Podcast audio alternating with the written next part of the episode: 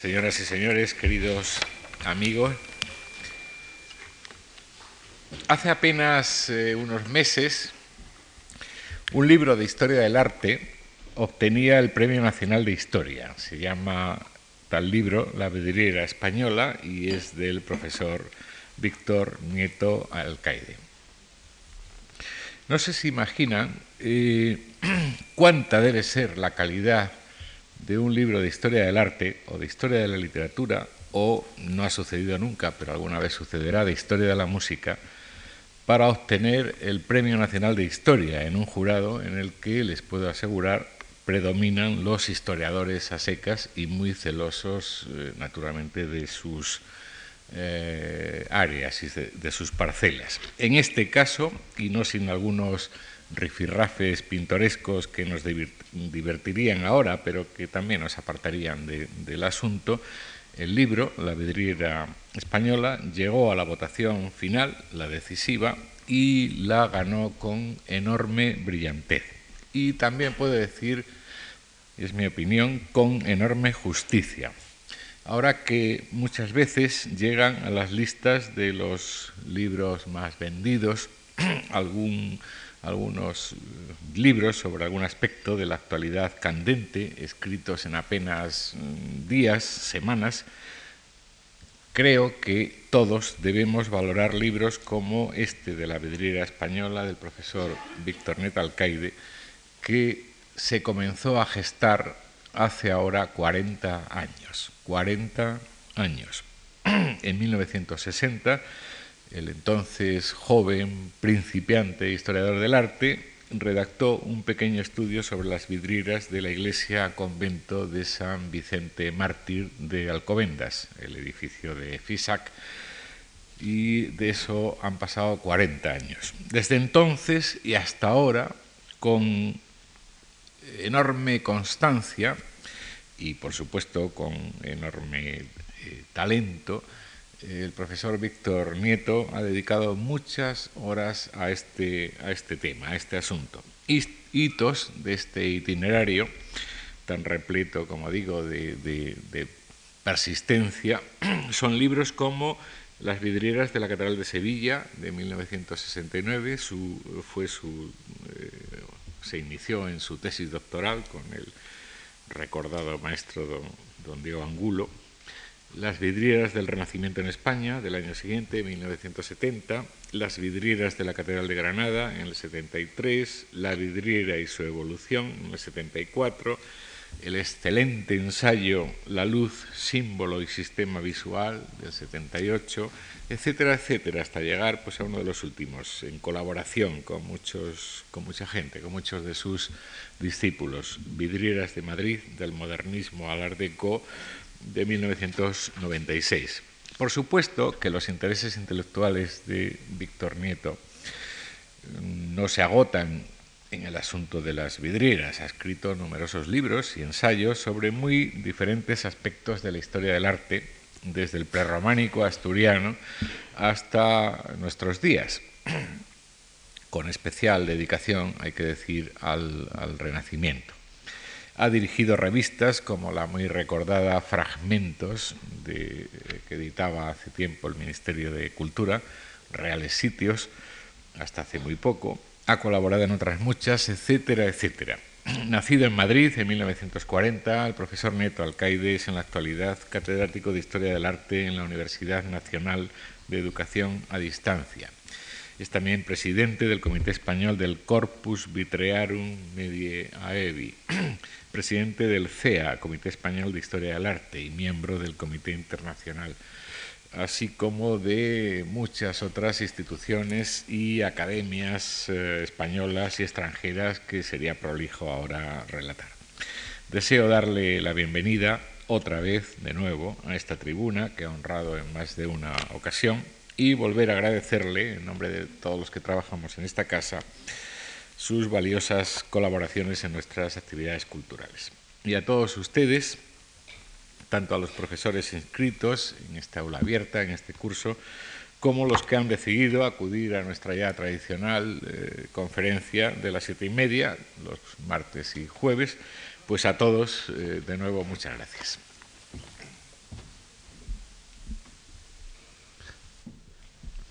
Muchas gracias por por tus palabras y también a la Fundación March por haber organizado este ciclo sobre la vidriera española. Un arte que durante mucho tiempo ha permanecido en olvido, un olvido justificado o explicable porque no había tenido estudios importantes, no solo parciales, sino también estudios de tipo general. Es quizá un tópico admitido, además, por muchos historiadores españoles, de que no pueden hacerse estudios de tipo general si no se tiene previamente estudios de base. Quizá en eso vaya implícita un reconocimiento o una confesión de un problema que es abordar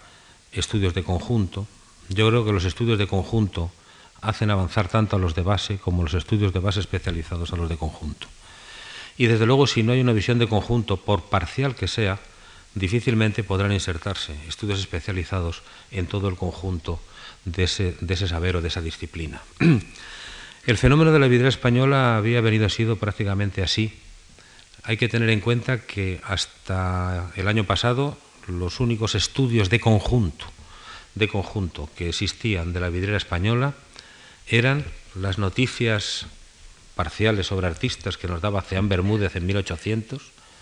el libro Vidrio y Vidrieras de Pérez Bueno, que era un resumen edificio por edificio de principio de los años 40, y prácticamente las referencias que hay en libros de conjunto, historias de tipo general, catálogos, enciclopedias, etc. Esto pone de manifiesto un aspecto y es que quizá eh, el arte de la vidriera en España ha sido uno de los grandes desconocidos precisamente como consecuencia de esta falta de atención. Una falta de atención que viene también determinada por otros dos aspectos y es, el siguiente. En el siglo XIX, cuando se inicia eh, la restauración de los grandes conjuntos de vidrieras, España se va a integrar y se va a integrar más con fortuna en un edificio singular que es la Catedral de León, cuyas vidrieras fueron objeto de una atención especial, primero mm, desde la viña, eh, Demetrio de los Ríos, hasta que Juan Bautista Lázaro se va a hacer cargo y va a ser el que va a llevar a cabo toda esta restauración. Eso venía en sintonía también con los estudios que se estaban haciendo sobre arte medieval, que sin embargo en el caso de la vidriera española prácticamente no siguieron ese espíritu de restauración o ese impulso de restauración que también se va a llevar a cabo en otros países en el siglo XX y que en España hasta los últimos años prácticamente había quedado interrumpido, había sido algo completamente abandonado. En este sentido es pues un proceso que también se une al carácter que tiene en el panorama de la arquitectura contemporánea, la vidriera, evidentemente el movimiento moderno prescribe o rechaza la utilización de la vidriera y en cierto modo eso va a determinar que tan solo lo encontremos fundamentalmente en edificios clasicistas o edificios de tipo ecléctico, difícilmente en edificios modernos. Y eso va a determinar también que se pare de alguna manera, no digo que se interrumpe, pero que disminuya o pare la actividad de muchos de los vidrieros hasta el punto de que algunos talleres van a desaparecer. No va a ser hasta los años 60 aproximadamente cuando se va a producir una renovación en el campo de la vidriera, y no me refiero a la vidriera religiosa, sino la vidriera integrada en la arquitectura o independiente de la arquitectura en forma de paneles autónomos, no solo hecho a través de cartones facilitados por los, por los pintores, sino fundamentalmente realizada por artistas creadores, por artistas de primer orden integrados en la vanguardia. Es decir, el fenómeno del conocimiento de la vidriera va de alguna manera o ha discurrido de alguna manera paralelo al desarrollo que ha tenido la vidriera como un arte vivo o como un arte integrado en el panorama contemporáneo. Esto, por lo tanto, ha dado lugar incluso a otro aspecto y es que esa falta de estudios, la falta de reproducciones, la falta de un interés general por la vidriera la haya convertido pues en un arte desconocido. Además de perdido, porque por su fragilidad es uno de los grandes artes perdidos a lo largo de toda la historia, ha sido también un arte desconocido. Y a ello también ha contribuido de una forma decisiva la ausencia de exposiciones de vidrieras, la ausencia de exposiciones en exposiciones de otro tipo de vidrieras, escasamente en las exposiciones que se vienen celebrando durante los últimos años, muy ricas en otro tipo de piezas, no hemos visto nunca ni una vidriera siquiera, es algo que se ignora por completo, y también la ausencia de vidrieras en los museos españoles. Prácticamente pueden contarse, desde luego son menos que los dedos de las dos manos, las vidrieras que hay en los museos y muchos menos todavía las que figuran expuestas en los museos. Por lo tanto, eso ha creado un olvido, un desconocimiento que últimamente a través de algunos estudios de la labor de los vidrieros y de campañas de restauración ha comenzado a paliarse. Por eso, además de ser un gran arte perdido por su fragilidad, ha sido también un gran arte desconocido. En estas conferencias, en las ocho conferencias de este ciclo, prácticamente lo que vamos a hacer es un itinerario por las vidrieras españolas, pero relacionándolas también con el entexto cultural y artístico del momento, hasta el punto que podremos encontrar que hay muchos fenómenos de la vidriera que se anticipan de forma muy sensible aspectos que se han producido, fenómenos o propuestas que han aparecido en el campo de la pintura de la escultura, o incluso, eh, por ejemplo, en el mundo contemporáneo, en el campo de la escultura. Es decir, la vidriera es un arte que no solamente es un arte eh, al servicio de la arquitectura, es un arte arquitectónico y que forma parte también de toda la historia del gusto, de todas las transformaciones que se han ido experimentando desde su aparición. En esta primera conferencia, que no va a ser un resumen ni un adelanto de lo que vamos a ver en las siguientes, sí me voy a proponer destacar, o voy a intentar destacar, algunos de los rasgos más característicos de la vidriera como arte y del fenómeno de la vidriera en España. Porque hay toda una serie de incógnitas, toda una serie de problemas muy difíciles de desentrañar, quizá porque han comenzado a estudiarse tarde y porque muchos conjuntos importantes han perdido, o muchas partes de esos conjuntos importantes se han perdido. También porque cuando se han acometido algunas restauraciones no se han hecho las preceptivas memorias realizadas con rigor y en condiciones y por otra parte porque entre restauración y restauración, al no existir un mantenimiento continuado, muchas obras se han perdido.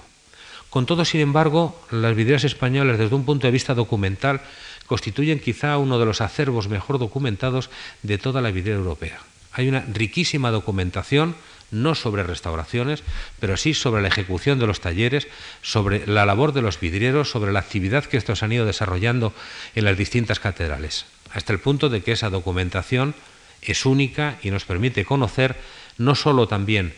la historia de la vidriera, sino también la historia de los vidrieros, las relaciones de los vidrieros con los arquitectos y con los pintores, los problemas que se plantean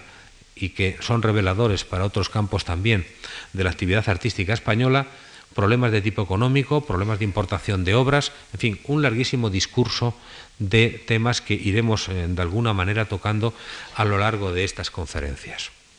Hay un aspecto importante que en cierto modo es común al desarrollo de la vidriera en otros países, y es que la vidriera española se va a producir, o las renovaciones de la vidriera española, se van a producir de una forma sincopada. No es una valenta evolución, no es una evolución continua de un principio a final. Desconocemos exactamente los orígenes de la vidriera, cómo se produciría. Los ejemplos importantes seguros son ejemplos del siglo XIII. Y hasta hace poco incluso tan solo se conocía, y no bien, las vidrieras de la Catedral de León como punto de arranque o punto de partida de esta actividad de los talleres. Lo que sí encontramos es la aparición frecuente en determinados momentos, en momentos quizá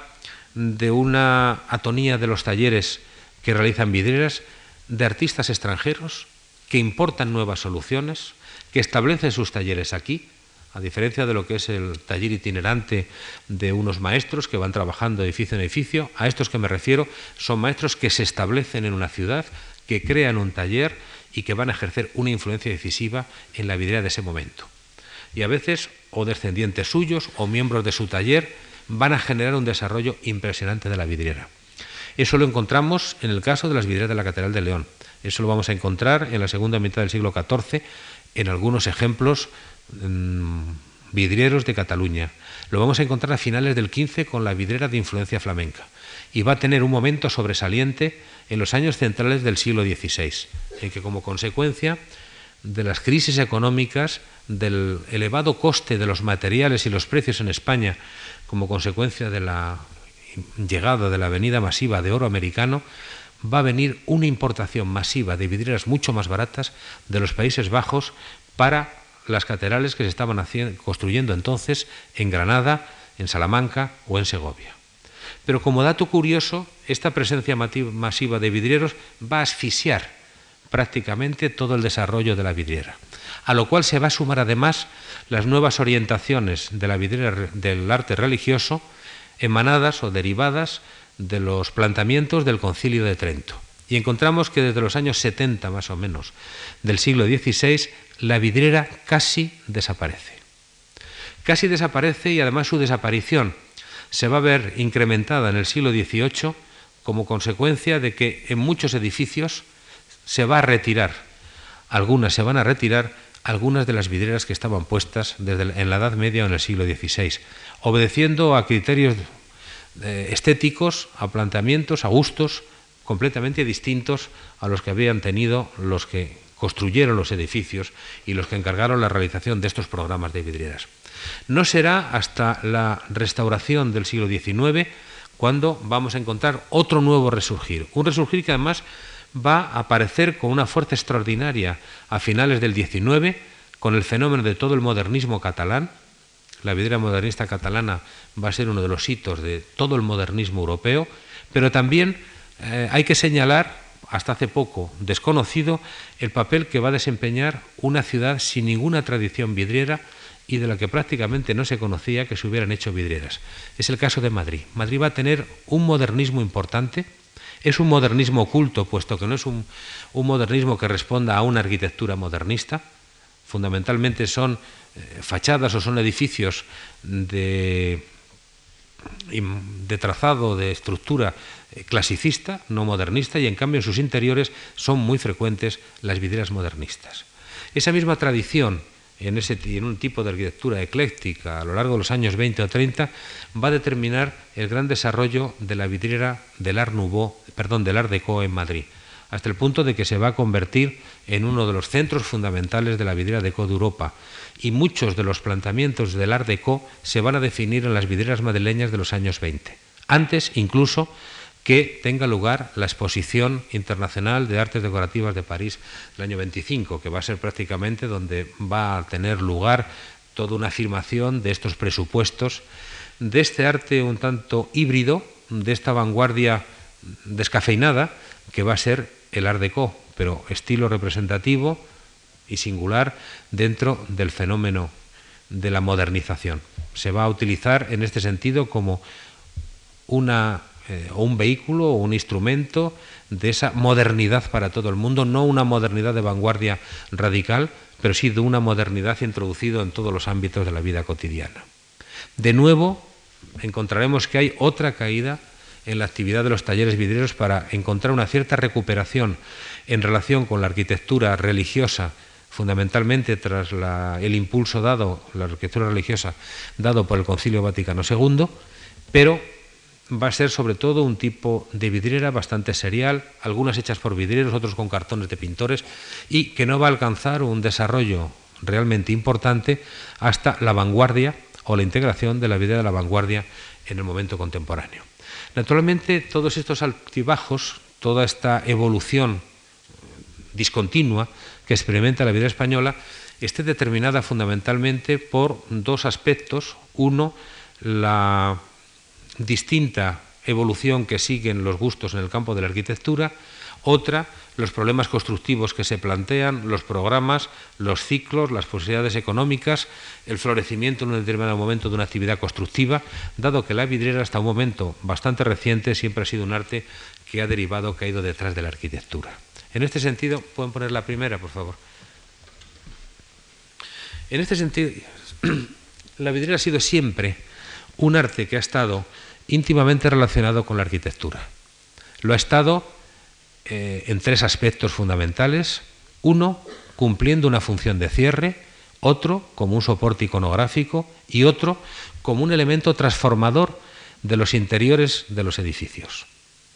un edificio, una catedral gótica, con vidrieras o sin vidrieras, tiene una concepción espacial completamente distinta. Es más, la concepción del espacio arquitectónico se concibe como un espacio cuya iluminación es transformado por las vidrieras. En este sentido, esa función de transformación de la iluminación del interior convierta la vidriera en un elemento esencialmente arquitectónico. Lo mismo también que la función de cierre. Una función de cierre del exterior que permite pasar luz, pero que por otra parte cierra de la intemperie el interior del edificio. Una de las razones, precisamente por el lugar en que se encuentran, por la fragilidad del material y por esa función de cierre que explica que la vidriera a lo largo de su evolución haya sido un gran arte perdido y un arte en constante transformación. Prácticamente no son muchas las vidrieras enteras que se conservan que tengan todas sus partes intactas. Quien estudia una vidriera está acostumbrado a saber que cuando mm, analiza o está estudiando una vidriera, lo que está haciendo es estudiar la vidriera que se hizo en un momento con las transformaciones que se han ido haciendo después. Desde las reparaciones que se hacen en una vidriera del siglo XIII a lo largo del siglo XIV, el XV, el XVI, las malas reparaciones que se hacen después, la restauración del XIX, a las últimas restauraciones que se han hecho hoy. Es decir, podemos casi afirmar que cuando una vidriera se coloca en 1270, es un objeto artístico en una posibilidad siempre abierta de transformación, porque es algo que va implícito en su propio carácter. Por lo tanto, esa función de la vidriera en la arquitectura, que irá cambiando además según los planteamientos, los desarrollos arquitectónicos, tiene también esa función práctica. Pero tiene esa otra función estética, no solo la de soportar una iconografía, sino también manejar, cambiar, alterar, transformar, introducir modificaciones en otro aspecto fundamental, que es la luz en la arquitectura. Una luz que la vidriera se va a encargar o va a ser el objeto para hacer que cambie por completo esa luz natural que podemos ver en un claustro siguiente, siguiente, pero que puede llegar a diluirse y puede llegar a transformarse en algo trascendente, metafísico, simbólico para los hombres de la Edad Media. Cuando Suyer el abad de Saint-Denis hablaba de que las vidrieras parecían las piedras preciosas, o el obispo de Mende decía son las escrituras que nos hablan y nos iluminan, estaba planteando cómo la vidriera es un elemento transformador de la arquitectura, en el caso, me estoy refiriendo ahora, de la arquitectura gótica, de un elemento simbólico de carácter religioso. La luz que pasa por una vidriera, en el interior es una luz completamente distinta de la del exterior. Ya no es una luz natural, es una luz no natural. Y ese control de esa luz no natural, esas dos iluminaciones, luz natural, luz no natural, va a ser precisamente quizá a lo largo de toda la Edad Media y el Renacimiento uno de los aspectos que constantemente van a estar determinando de alguna manera la iluminación de la arquitectura y de otra las funciones que cumple la vidriera en el edificio. Siguiente. Otra. Son dos iluminaciones, como podemos ver, la que introduce la vidriera en un interior o cuando el interior se ilumina artificiosamente para ver una escultura siguiente,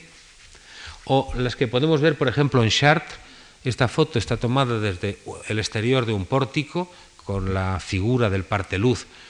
con una iluminación natural y luego esa otra iluminación metafísica que encontramos en el interior del edificio. Iluminación que por otra parte tiene connotaciones claramente literarias y en relación también con textos sagrados, con textos también de los teólogos y con las sagradas escrituras. En San Juan constantemente aparece la idea yo soy la luz. Naturalmente no es una luz natural, sino que es una luz transformada y es una luz metafísica que por analogía, por su carácter no natural, se identifica con eh, la luz divina. Sobre esto además hay una abundantísima serie de textos. Podría escribirse prácticamente toda una historia de la luz y las connotaciones de carácter religioso, metafísico y simbólico y también su relación en el campo de la arquitectura. Hay pues en cierto modo también una vidriera literaria o un estudio literario de la luz. Siguiente. Aquí, por ejemplo, y lo pongo, vamos a ver algún otro ejemplo de este tipo, cómo en un edificio en el que se conserva parte de las vidrieras en un, edificio y en otro han sido quitadas, muchas veces son quitadas porque fueron destruidas paulatinamente, otras porque se prefería una iluminación diáfana frente a una luz coloreada, podemos ver es claramente esos dos efectos. Esto es la Catedral de Reims. Hay una parte, la de cerca, que es la que tiene vidrieras, hay otra que es la que no las tiene y por la que se filtra una luz natural. Son las dos iluminaciones, dos criterios distintos, pero desde luego en aquel caso ha perdido esa oscuridad intencionada con que los vidrieros y los arquitectos de la Edad Media realizaban o planteaban la iluminación del interior. Es muy curioso porque cuando se estudian en la mesa o en el caballete del restaurador en vidrieras de una catedral, vidrieras del siglo XIII, por ejemplo, del XIV, sobre todo del XIII, que han estado unas dispuestas en el lado norte y otras en el sur, hay un cambio clarísimo, y son del mismo taller, de la tonalidad que tienen los vidrios. Son mucho más densos y oscuros los del lado sur, son mucho más claros y transparentes los del lado norte, aquella parte del edificio que no recibe nunca la luz directa del sol. Hay pues un control, que es precisamente uno de los aspectos fundamentales de la vidriera, hay un control de la luz como elemento simbólico, pero como elemento de plasticidad. Siguiente también. En cambio, en otros edificios se plantea la vidriera como un elemento plenamente arquitectónico, hasta el punto de que la Saint-Chapelle de París es imposible separar lo que es la vidriera de lo que es la arquitectura. Es un mismo elemento. El muro es un muro traslúcido de vidrio con toda una serie de composiciones religiosas, pero sobre todo uno de los aspectos que van íntimamente unidas las experiencias constructivas de los arquitectos góticos con la labor de los vidrieros es precisamente la creación de ese muro que desde el momento que no actúa como un elemento sustentante, sino que es un elemento neutro que puede ser sustituido por vidrieras, prácticamente se va, o la tendencia es a desarrollar el máximo posible de ese muro traslúcido, realizado o cerrado mediante vidrieras. La Saint Chapelle de París es un ejemplo clarísimo, siguiente, de este proceso, e incluso hay momentos en los que en la propia arquitectura, esto es la Catedral de Ávila, al triforio eran unas tribunas que no tenían eh, ventanas abiertas al exterior, son las que encontramos aquí en la parte inferior, se abre, se abre todo el triforio para dotar un cuerpo de vidrieras. Es una reforma de un edificio más arcaizante, siguiente que los edificios góticos, como la Catedral de León, en la que prácticamente ese conjunto arquitectónico de vidriera y arquitectura se ordenan de una forma perfectamente regular. Por lo tanto, la vidriera cumple una función, a veces como un elemento aislado dentro de la arquitectura, en el que tiene mucho más valor entonces el carácter iconográfico o temático, pero otros es como ese muro continuo de vidrio que tiene una función y un carácter siguiente esencialmente arquitectónicos. Esto es la Catedral de León, que no solamente aparecen esos grandes ventanales en los que prácticamente culmina toda una trayectoria la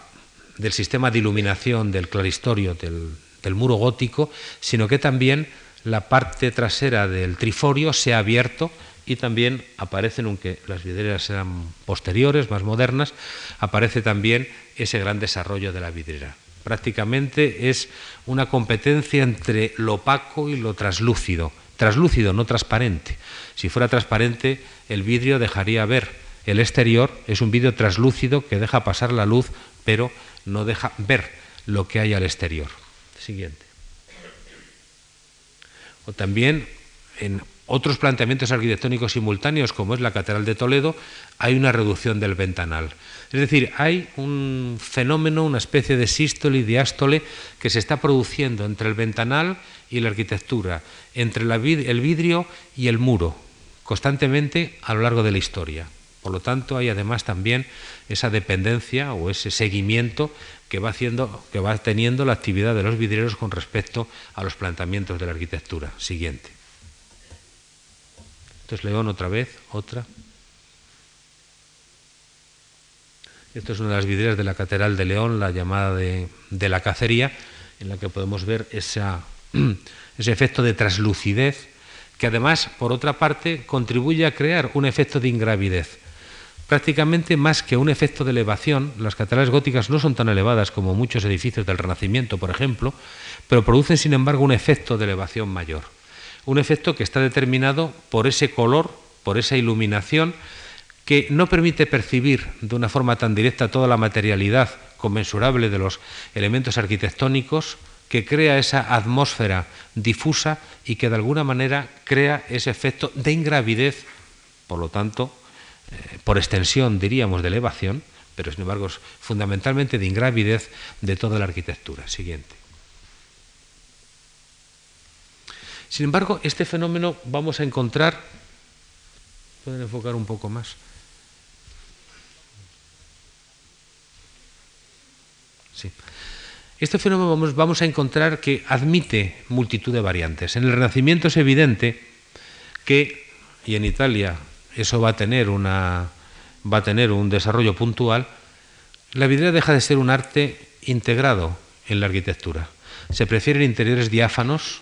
interiores en los que pueda captarse el espacio como un conjunto y un efecto perspectivo, que se capten toda y que se perciba y se desarrolle en toda su tridimensionalidad, sin embargo, en España vamos a encontrar que, paradójicamente, va a ser uno de los grandes momentos de desarrollo de la vidriera. Va a ser un momento en el que tanto edificios clasicistas o basados en los principios de los órdenes, la proporción y el lenguaje clásico de la arquitectura, como es la Catedral de Granada que proyecta Siloe, la vidriera va a cumplir un papel fundamental. Es decir, la concepción espacial, la iluminación, sigue siendo una iluminación gótica, sigue siendo una iluminación medieval,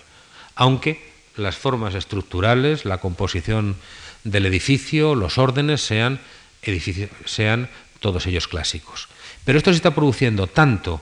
en edificios clásicos como en catedrales góticas como Segovia o Salamanca, Plasencia, que se están construyendo entonces. Siguiente. Es la Catedral de Granada, Mm, esa espléndida rotonda,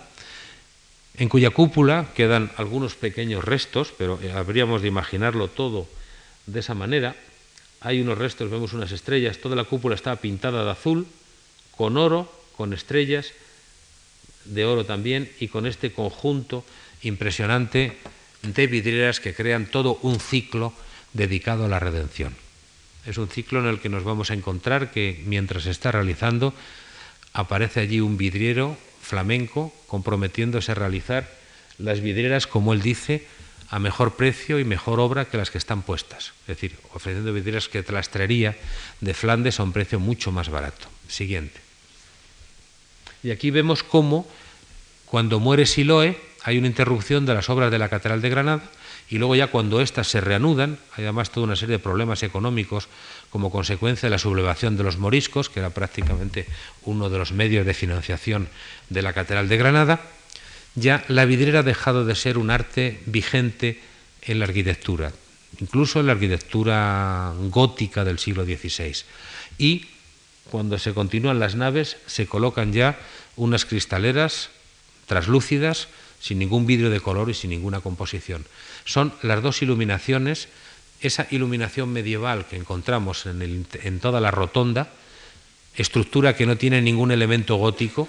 y en cambio en las naves en las que ya aparece una bóveda de crucería que no estaban en el proyecto de Siloe, en el proyecto clasicista de Siloe no aparecían, en cambio aquí aparece esa luz diáfana propia de esas nuevas ideas que de alguna manera se corresponden con el espíritu de Trento, pero también con el espíritu de la nueva arquitectura. Siguiente.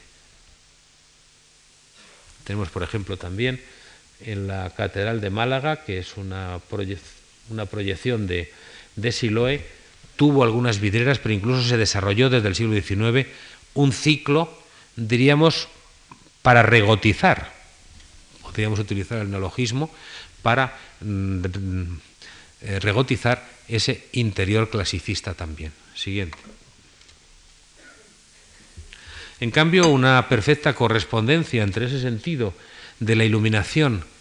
gótica y los elementos de la arquitectura, también en el gótico moderno vamos a ver que tiene un grandísimo desarrollo y será objeto además de estudio en una de las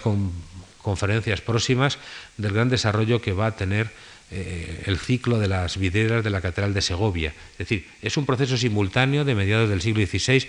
Quizá el máximo desarrollo al mismo tiempo en la ejecución de estas vidrieras, en las que además se va a plantear un problema. Son en su mayor parte vidrieros flamencos. Hay que tener en cuenta que a mediados del siglo, poco antes de mediar el siglo, la Catedral de Granada tenía terminada la rotonda y las catedrales de Salamanca y Segovia, que se habían comenzado por los pies, algo anómalo,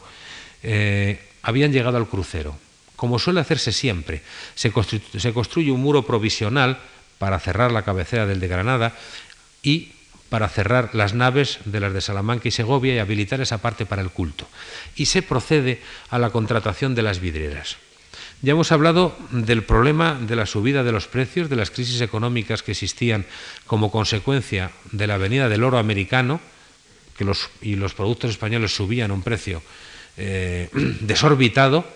y por otra parte, la crisis económica que tenían gran parte de los cabildos. Pero eso se añadía otro problema, que es que se trataba de realizar amplios ciclos de vidrieras en poco tiempo. Es muy distinto al caso, por ejemplo, de Sevilla, en que las vidrieras se van colocando paulatinamente con un vidriero que tiene la obligación, mediante un salario contratado al año y a tanto precio por cada vidriera realizada, de colocar cuatro o cinco nada más. Aquí se tratan de colocar ciclos de 20, de 30, de 40 vidrieras al mismo tiempo, por lo tanto hay un desembolso económico impresionante y por lo tanto los, cabildos cuidan mucho buscar eh,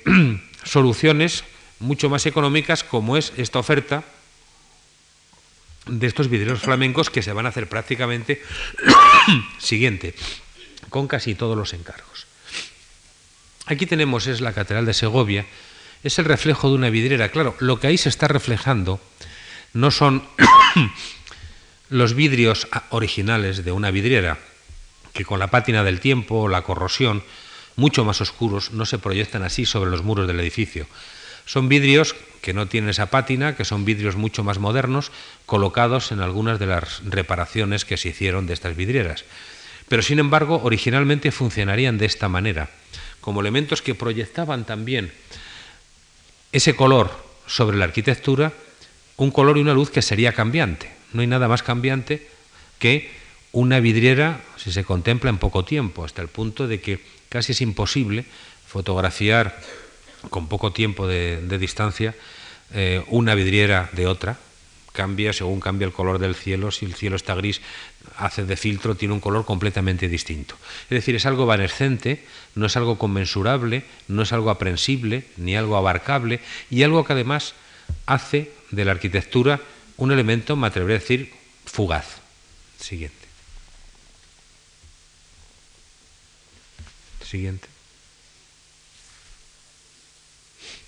Claro, la reacción frente a este concepto de la luz es el que se va a producir en la segunda mitad del 16 por otros arquitectos,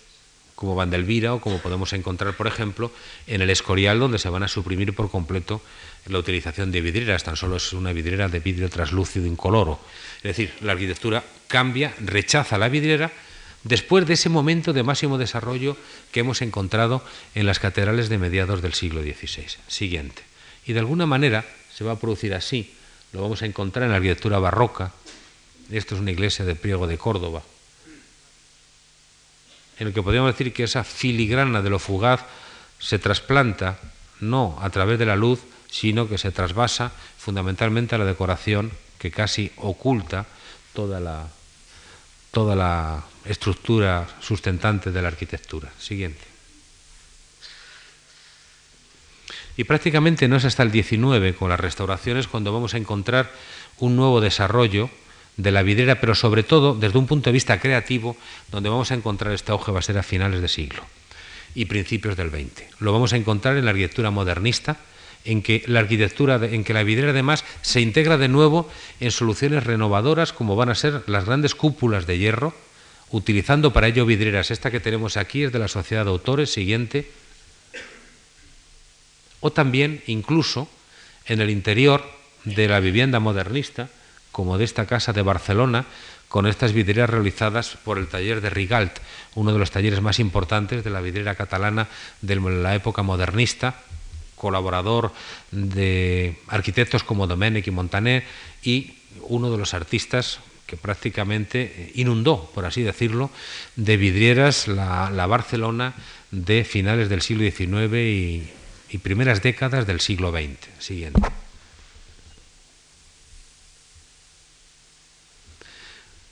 Otro aspecto distinto al de los cambios del gusto con respecto a la vidriera, que ha tenido también un, ha sido un condicionante importante, ha sido o bien la pérdida de vidrieras o bien la sustitución o bien que se hayan desmontado muchas de las vidrieras existentes en edificios. Sabemos que San Jerónimo de Granada, uno de los edificios señeros de la arquitectura del Renacimiento, tenía, porque conserva algunos restos, edificios, eh, vidrieras y un ciclo de vidrieras fundamental que estaba en sintonía con todo el programa iconográfico y decorativo que desarrolla toda la escultura que vemos en casetones y extendiéndose por toda la, la superficie de los muros y bóvedas del edificio. Pero sin embargo,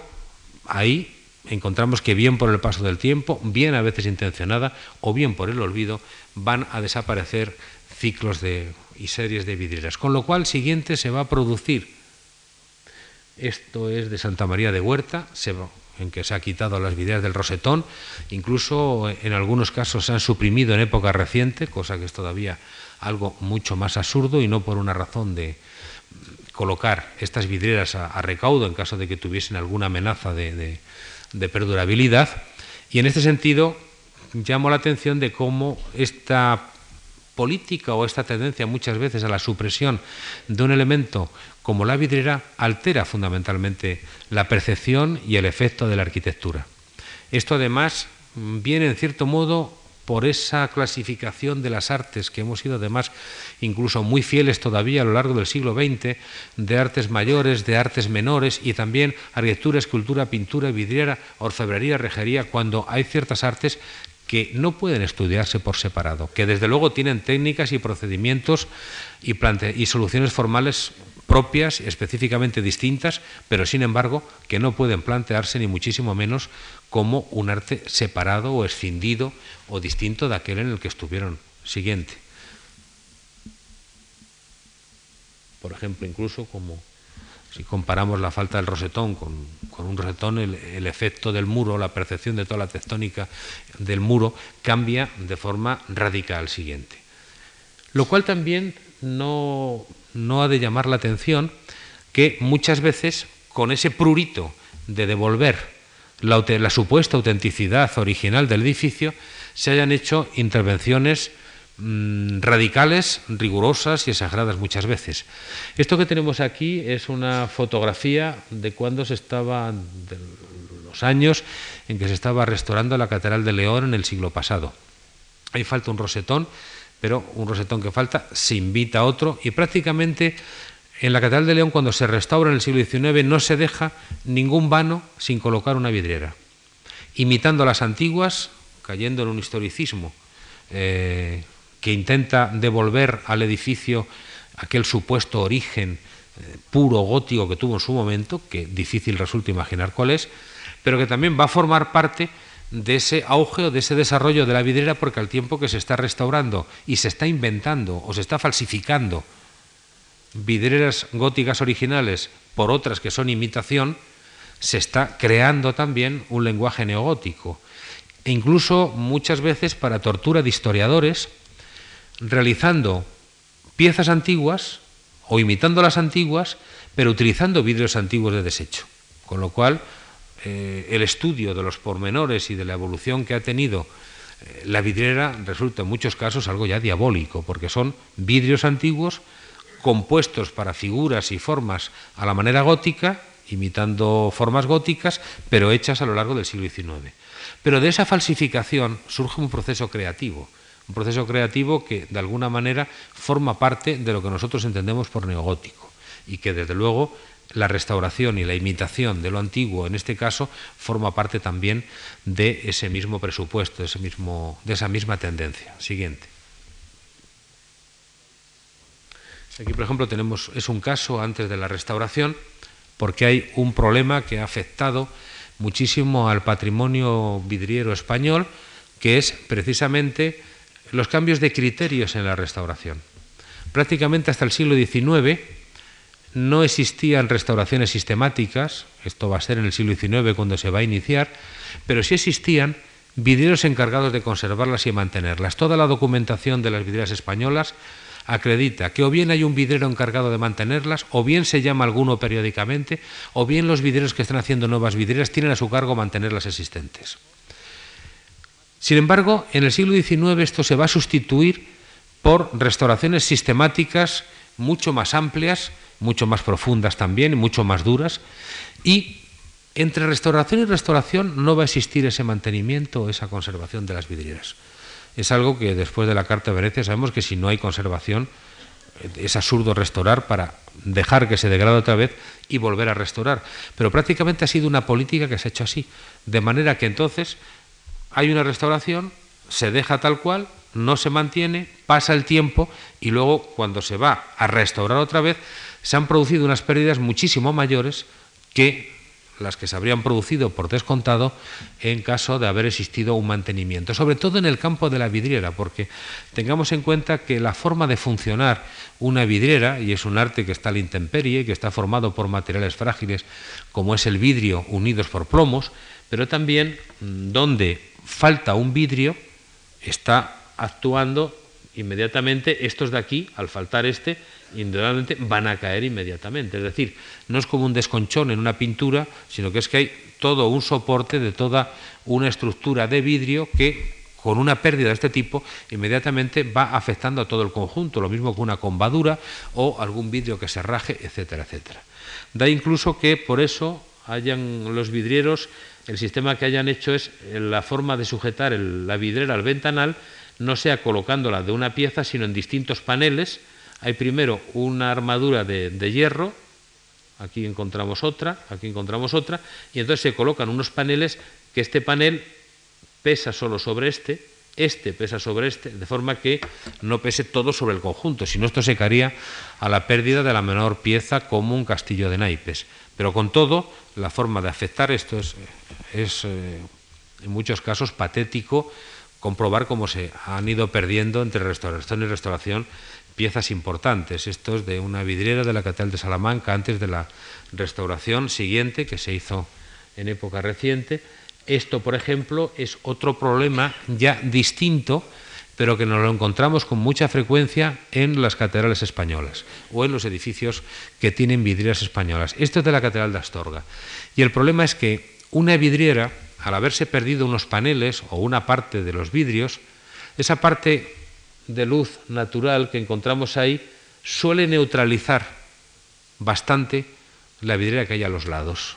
Es decir, prácticamente el efecto de la vidriera casi desaparece y la percepción de la misma por el golpe de luz, por el efecto de luz, queda prácticamente eh,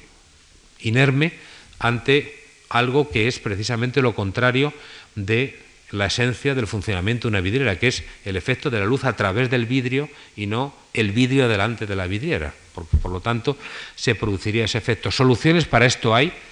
que es muchas veces no colocar eh, un vidrio incoloro de este tipo, colocar unos vidrios no haciendo una imitación historicista, pero sí al menos que palien un poco, que protejan ese efecto sobre la vidriera. Siguiente. Pero también otro de los efectos de la conservación de las vidrieras ha sido mm, la falta de atención, quizá motivada por esa falta de estudio también. Es decir, donde no ha habido unos estudios importantes, no se han valorado las obras de arte hasta que la labor de los historiadores del arte han desentrañado y han puesto, han dado a conocer, han puesto en circulación el valor o la importancia de ciertas obras.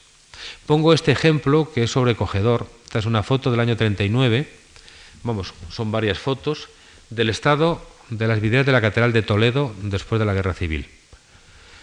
Naturalmente, no solo la vidriera sufre porque haya tenido un golpe directo, sino que desde luego la onda expansiva de cualquier explosión o incluso un problema es las vibraciones que produce el tráfico aéreo o el tráfico rodado en las ciudades, por ejemplo, pues pone de manifiesto destrozos que se han producido que en cambio entre el 40 y 45 los principales conjuntos de vidrieras de Francia o de Alemania, por ejemplo, fueron desmontados, guardados, para su protección y cerrado con unas tablas o con algún eh, entramado provisional el campo de vidrieras. Aquí lo podemos ver, hay partes completamente irreemplazables, algunas de ellas perdidas por completo, no tanto por un disparo directo, sino como digo, por esa onda expansiva. Es una foto inédita que prácticamente no, se ha visto hasta, pues hasta ahora, pero que desde luego pues, habla un poco de cómo esto era una cosa completamente al margen e independiente, y que, pero que por lo tanto mm,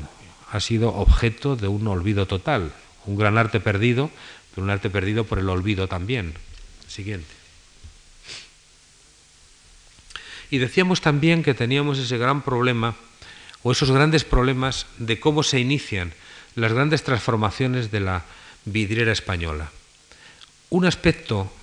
una gran incógnita que no acertamos a dar solución es, mientras durante los siglos XI y XII, sobre todo en el XII, en Francia, en Alemania, en Inglaterra hay un desarrollo impresionante de la vidriera, en España no tenemos ni un solo ejemplo conocido.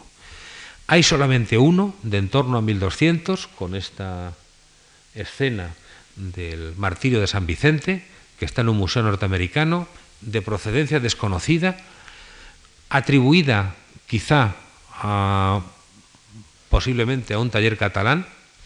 no hay ningún motivo ni ninguna, ningún fundamento para suponerlo. Quizá la cierta rusticidad es lo que siempre que se encuentra algo que tiene una cierta rusticidad hace pensar en que se trata de algo español, más expresivo, pero luego no hay ningún, ningún motivo. Y hay referencias sobre vidrieras y noticias sobre vidrieras, pero no hay ningún ejemplo conocido.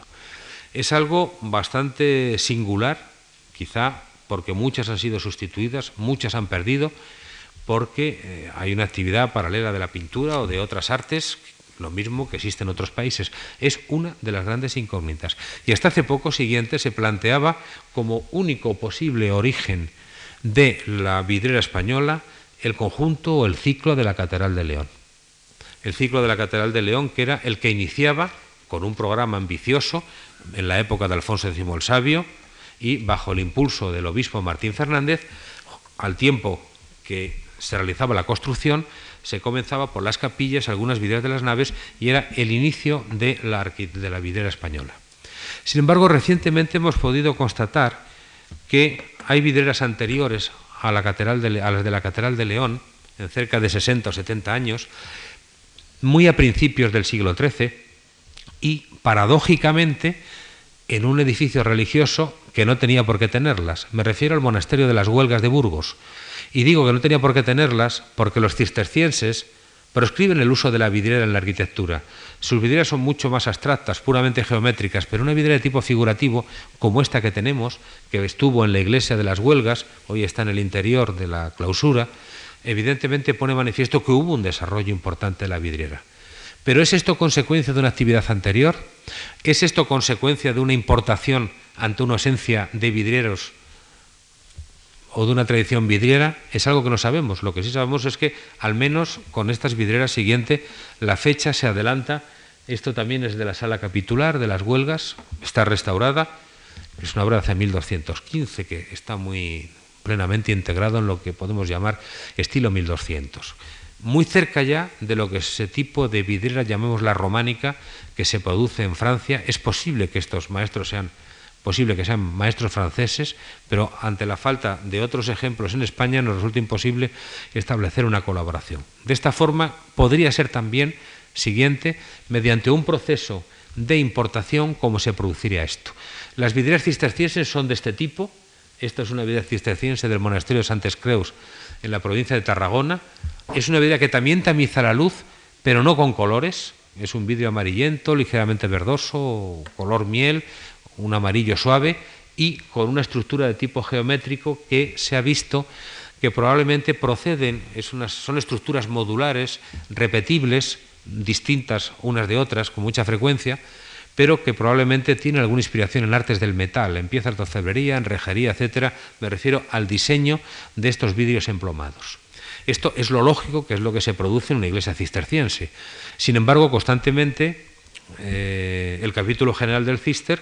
está haciendo recomendaciones de que se quiten las vidrieras que hay de colores, que no se haga ninguna más, es decir, que era una prohibición que en muchos casos se le hizo un caso prácticamente nulo. Siguiente.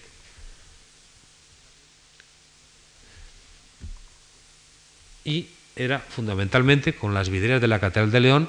con este gran ciclo, estamos viendo ahora una de las de la nave principal, con las que se iniciaba este ciclo. Aquí sí podemos encontrar que al igual que los escultores que trabajan en algunas de las portadas y que los arquitectos iniciales del edificio, posiblemente, pero sí los escultores, son vidrieros procedentes de Francia. Son vidrieros formados hacia 1260-70 y que van a iniciar esta labor hacia 1270 y tantos, con algunas vidrieras de las naves, pero las más antiguas, siguiente, son vidrieras realizadas sobre todo en las capillas.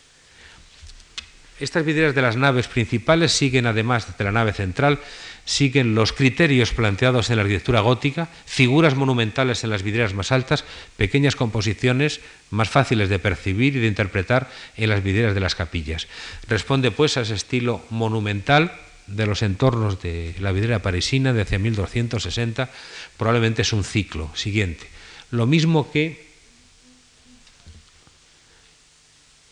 la vidriera que vemos central, que es un árbol de Gesé, que, durante, que en la restauración fue puesta en la capilla principal y que en realidad estaba en una capilla menor. Siguiente. Y estas son una de las novedades que hemos tenido últimamente, que es la limpieza de las vidrieras de las capillas, las vidrieras que se conservan del 13, de las capillas de la Catedral de León. Prácticamente estaban completamente oscurecidas era casi algo opaco, se veía muy mal, y podemos encontrar, es la labor de un taller formado por tres o cuatro, no más, artistas que durante un periodo breve, hay que tener en cuenta que las vidrieras se van colocando cuando la arquitectura lo permite o cuando los recursos económicos lo hacen factible, que se interrumpe con frecuencia, que, pero este ciclo, mm, relativamente breve, reducido y eh, realizado una fecha en, en un periodo de tiempo muy breve, fue realizado por este taller, probablemente de origen francés, plenamente conocedor de las soluciones, de las técnicas y de todos los procedimientos de la vidriera europea de ese momento, concretamente de la francesa, puesto que serán seguramente siguientes vidrieros franceses. Aunque no se va a interrumpir, y aquí encontramos otro fenómeno, el siglo XIV en Castilla es un ciclo de regresión, es un ciclo de crisis económicas, pero también, sorprendentemente, hemos encontrado que la actividad vidriera no se interrumpe, aunque disminuye sensiblemente, y que continúa realizando piezas como esta, siguiente, en los rosetones de las naves laterales.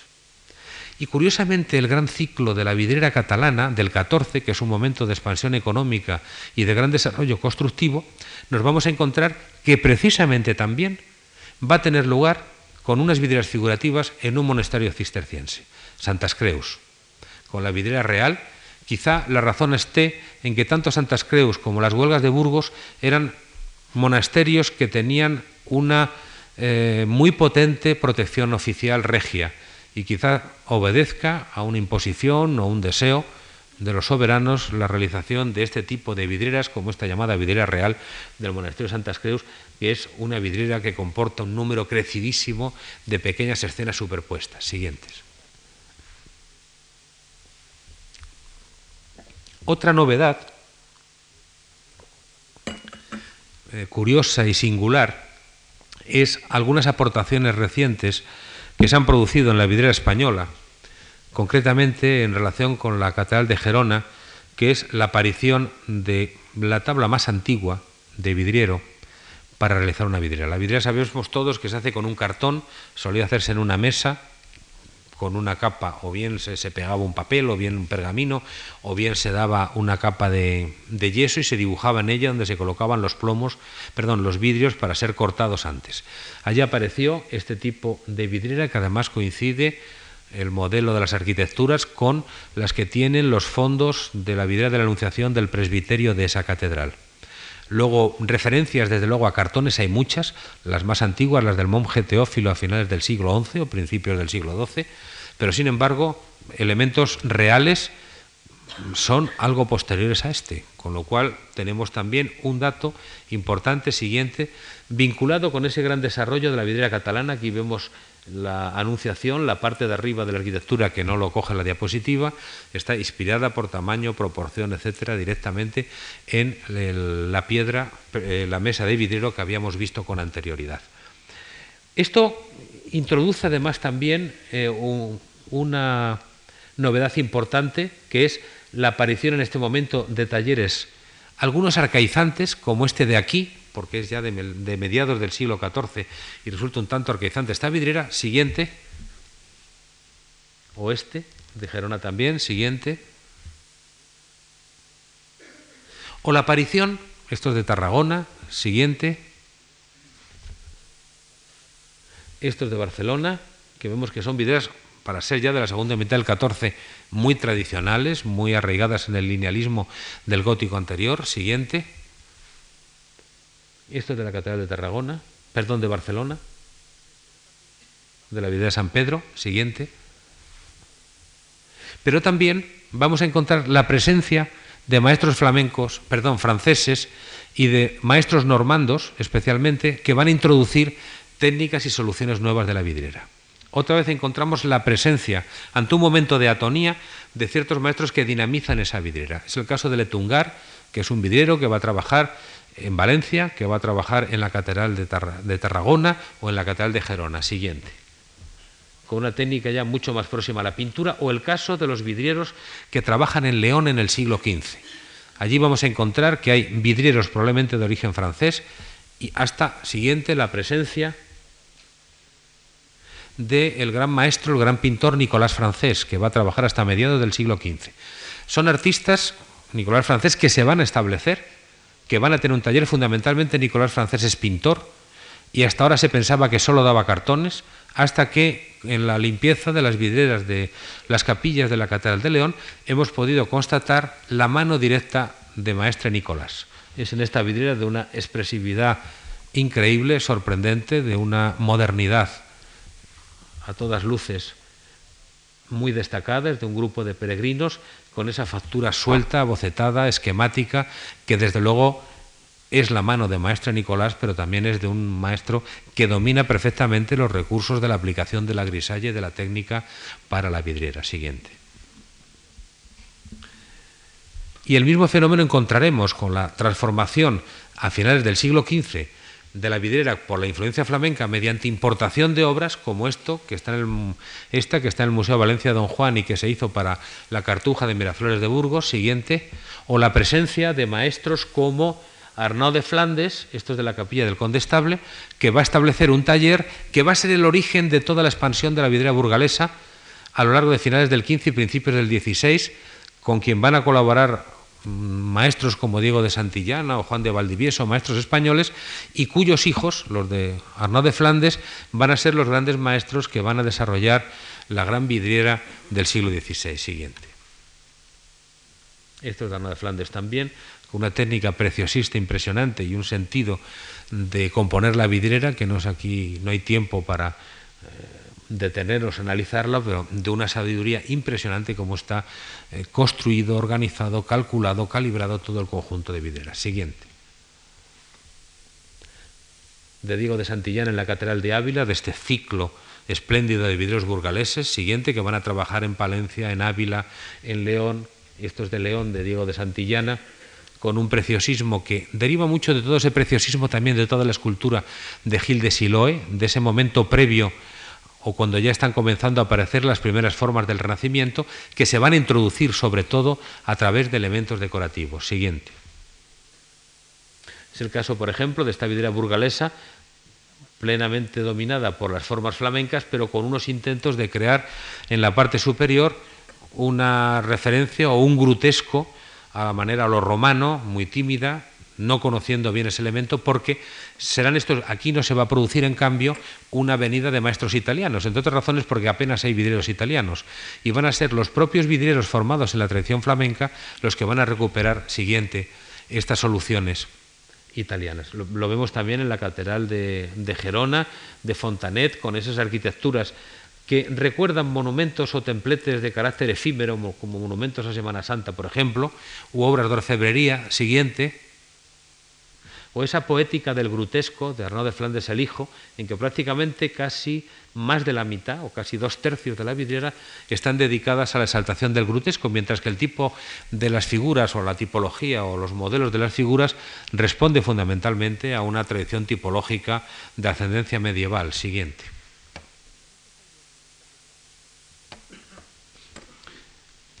En estos años y en esta primera mitad del siglo hay una serie de artistas que emprenden una renovación o que desarrollan una renovación de la vidriera, como Hernando de Lavia o los Arnaud de Flandes, siguiente.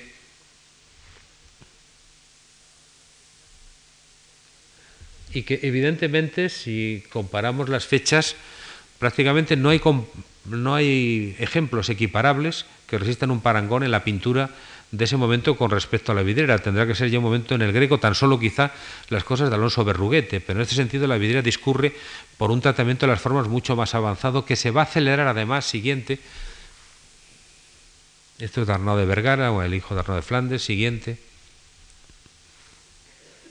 Con la llegada masiva de esos vidrieros flamencos y que van a importar un arte, es evidente que son artistas, que son manieristas, que han sido artistas que han pasado por Roma, que dominan todos los repertorios y que evidentemente una fecha de 1540 y tantos prácticamente no encontramos parangón, como digo, en la pintura del momento con este desarrollo que tiene la vidriera. Es decir, en este sentido, las formas manieristas más avanzadas se van a producir en las artes del color, se va a producir en el campo de la vidriera. Siguiente. Esto es de la Catedral de Segovia, Aquí tenemos, es un detalle de una de las vidrieras de Segovia también. Siguiente. Esto es del detalle del anterior, una pintura casi a base de grisalla, con algunos modelos que recuerdan modelos miguelangelescos, los de, sobre todo los de la parte. Siguiente. Pero después de eso y por las razones que dimos antes, prácticamente la actividad de la vidriera se interrumpe. Lo que vamos a encontrar son, en el siglo XVII y XVIII, hay algún ejemplo de vidriera, pero sobre todo son tratadistas que recuperan las fórmulas. Va a ser con la restauración del siglo XIX cuando se va a producir un nuevo desarrollo de la vidriera. Y en este caso, incluso esas nuevas vidrieras, no las, las que imitan lo antiguo, sino unas nuevas que parece ser que cogen algunos de los motivos decorativos de alguna obra anterior, como son estas, parece que son por diseños de Bolinaga, se hacen con el taller de Lázaro, y desde luego tienen que ver, ya son de una fecha avanzada del 19, es otra vez ese planteamiento de la vidriera integrándose en movimientos modernos de la época. Recuerda bastante, siguiente, motivos decorativos, a lo William Morris, a todo el movimiento de las Arts and Crafts, evidentemente quizá lo más eh, renovador de la vidriera española del 19 se va a hacer precisamente a pie de una restauración a las vidrieras nuevas que se hacen siguiente para las naves laterales. Pero sin embargo, veremos que será la presencia otra vez de maestros extranjeros, como la Casa Mayer, que va a hacer estas vidrieras con un toque simbolista y con muchos elementos prerrafalistas, que lo va a hacer para el edificio del Banco España de Madrid, siguiente, en su taller de Londres. Son alegorías de las artes, de las ciencias, de los sentidos siguientes. Está aquí la firma, las va a realizar la Casa Mayer de Múnich en su taller de Londres y las va a realizar en un periodo de tiempo muy breve y son un preámbulo a finales del siglo XIX del gran desarrollo que va a alcanzar siguiente la vidriera modernista en España o quizá la vidriera de Co como esta gran cúpula del Hotel Palace que otros maestros que se van a establecer por estos años, franceses, la Casa Montmellán, van a permanecer, hoy en día la Casa Montmellán todavía existe, van a permanecer prácticamente hasta nuestros días. Y van a ser los artistas o quizá el taller que va a realizar uno de los eh, catálogos más amplios de vidriera del siglo XX, no solo en España, en Europa, en América, siguiente. Y también se introducirá en edificios clasicistas se va a introducir esa vidriera de tipo modernista. Vamos a encontrar que cada vez son más abundantes en los interiores. Siguiente, las referencias al modernismo y también al Art Deco. Si pensamos que esto es de antes de 1920, es uno de los edificios de la calle Alfonso XII, si pensamos que eso, desde luego, es quizá una consecuencia rápida de las esquematizaciones del cubismo, pero muy anterior a las primeras definiciones Art Deco que se van a producir a partir de 1925, siguiente con motivo de la exposición de París. Esto sería el final de esa trayectoria Deco, es la ampliación, son las vidrieras que hace la Casa Montmellán, utilizando vidrios con distintas texturas a la manera de un auténtico collage de vidrio que hace la Casa Montmellán a la ampliación que se hace en los años 30 del Banco de España. Siguiente. O también esta otra vidriera de la misma casa Momesian con temas, diríamos, de esa modernidad veloz. Es el cepelín, es el tren, es el telégrafo, es una referencia a los rascacielos, etcétera. Esa vidriera moderna de Co, que desde luego mm, es un descubrimiento reciente, pero que quizá con ese color blanco y negro pensemos que esto es del año 24-25 y prácticamente no se habían producido desarrollos de la vidriera similares a estos. Lo mismo que aquella vidriera flamenca del siglo XVI no tiene parangones tampoco, entre otras razones porque los programas principales se hicieron en España y no en los Países Bajos, en los que como consecuencia de las crisis religiosas la vidriera no era un arte con una gran demanda por parte de la arquitectura. Siguiente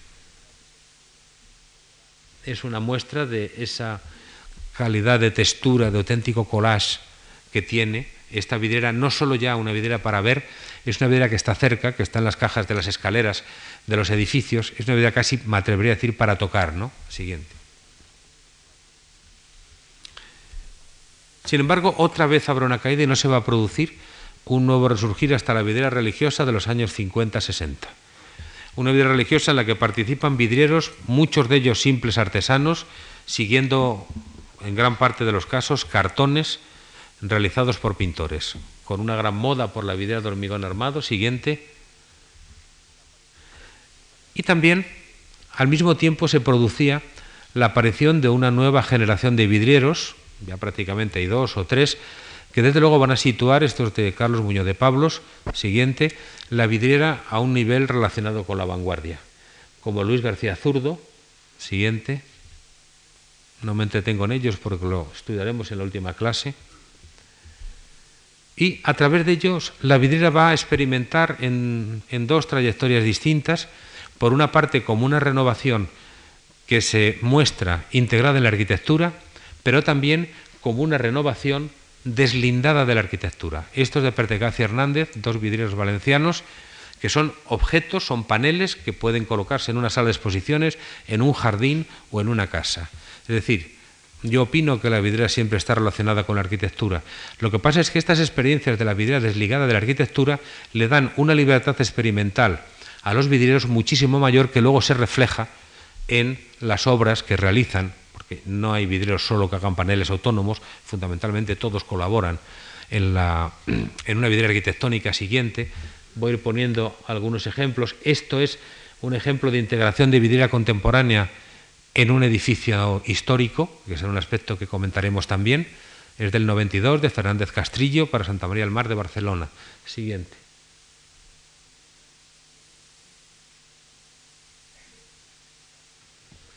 Siguiente o por ejemplo en rehabilitaciones como esta del mercado de Logroño, realizada por Quesaba, un arquitecto que ha abandonado la actividad arquitectónica y eh, se dedica exclusivamente al campo de la vidriera. Siguiente. O por ejemplo de Fernández Castrillo, esta escalera de la Casa Bayer de Barcelona. Siguiente. O por ejemplo, con Tusquets, eh, Pere Valdepérez, el, vidriero, ha colaborado en los trabajos del Palau de la Música Catalana y casi la vidriera aparece como un objeto exento, como un templete que está situado al exterior. Es un elemento traslúcido, no es un elemento transformador de la iluminación, sino que es un objeto exento, que funciona como arquitectura, pero que veremos que puede funcionar también de forma independiente. Siguiente. Como aquí, de Pere Valdepérez, estos son los servicios funerarios de Barcelona, en el sentido de la inversión más radical de ese sentido planimétrico y de cierre que tiene la vidriera, una vidriera que se dirige casi de una forma agresiva al espectador introduciendo ese elemento de, luz y de color. Pero también como objeto, y con ello termino, siguiente, muestro este, esta pieza realizada, este biombo de Pere Valdepere, como un objeto, en este caso situado en una playa, en el que encontramos que hay una destrucción de la vinculación de la vidriera con la arquitectura y una recuperación de la vidriera como objeto autónomo, como un arte que por este camino, aunque siga todavía integrado a la, a la arquitectura, parece que no ha dicho todavía su última palabra. Muchas gracias.